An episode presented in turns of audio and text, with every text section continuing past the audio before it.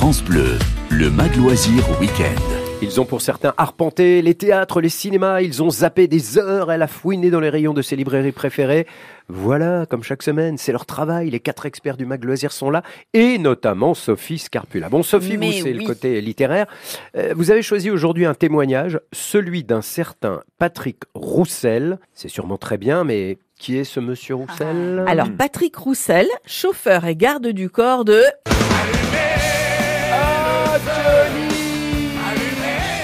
Notre Johnny éternellement national, près de 17 ans aux côtés de la star qu'il qualifie en toute simplicité.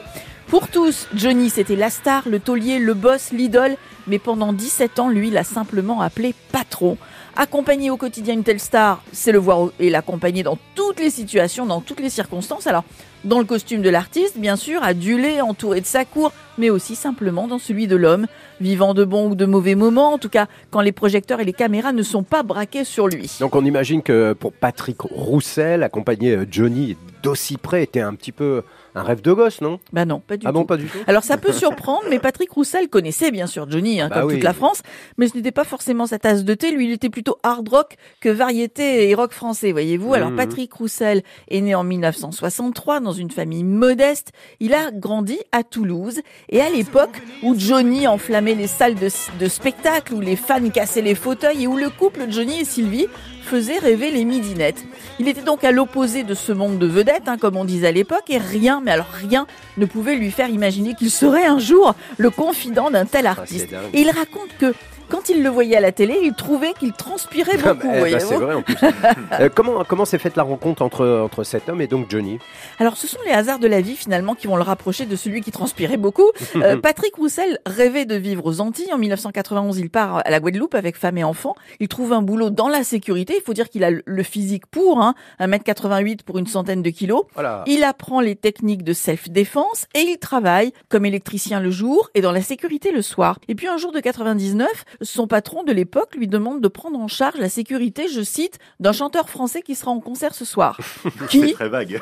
on lui dit, que- bah oui, il pose la question, il dit, c'est qui? Bah, il, il lui, On lui répond qu'il s'agit de Johnny. Patrick Roussel n'est pas plus impressionné que ça.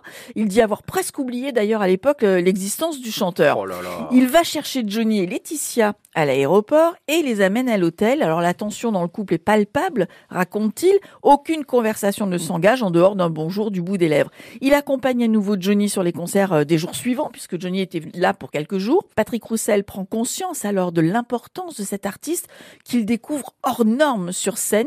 Et puis le temps passe, Patrick Roussel a envie de rentrer en métropole et parmi les missions proposées de retour à Paris, il y a à nouveau, à nouveau, l'accompagnement de Johnny. Rendez-vous est pris au domicile de l'artiste et c'est là que la belle histoire va vraiment commencer. Devant un Johnny qui sortait du lit, prenant son premier café, l'entretien est bref, mais le courant passe bien. Ah, C'est important. Depuis la mort de Johnny, euh, Sophie, il faut être honnête, beaucoup de choses sont dites, beaucoup de témoignages. Est-ce que c'est un bon filon quand même, quand même, ce livre? Alors j'avoue que je me suis interrogée à la sortie du bouquin, mais franchement, Ouais. ce n'est pas un livre voyeur, ce n'est Ah. pas un livre opportuniste comme on pourrait l'imaginer.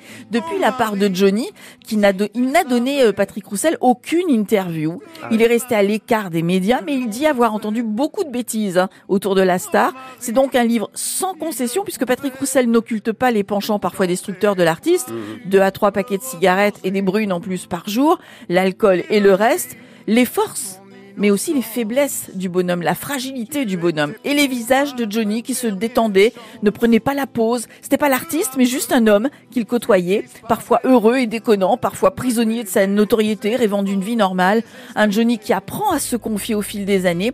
Toutes les, facettes de l'homme sont racontées avec beaucoup de simplicité, surtout beaucoup de respect. C'est rempli de souvenirs et d'anecdotes d'un artiste tout en démesure que Patrick Roussel n'a jamais appelé autrement que patron.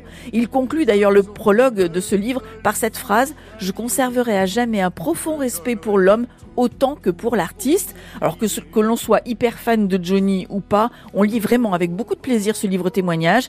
Tout le monde l'appelait Johnny de Patrick Roussel chez Mareuil Édition. Et alors, il y a plein de photos vraiment Ah, sympas. en plus, il y a des photos. Ouais, il y a des photos Ah, aussi. mais génial, ça va cartonner, ça. Merci beaucoup. Sophie Scarpula.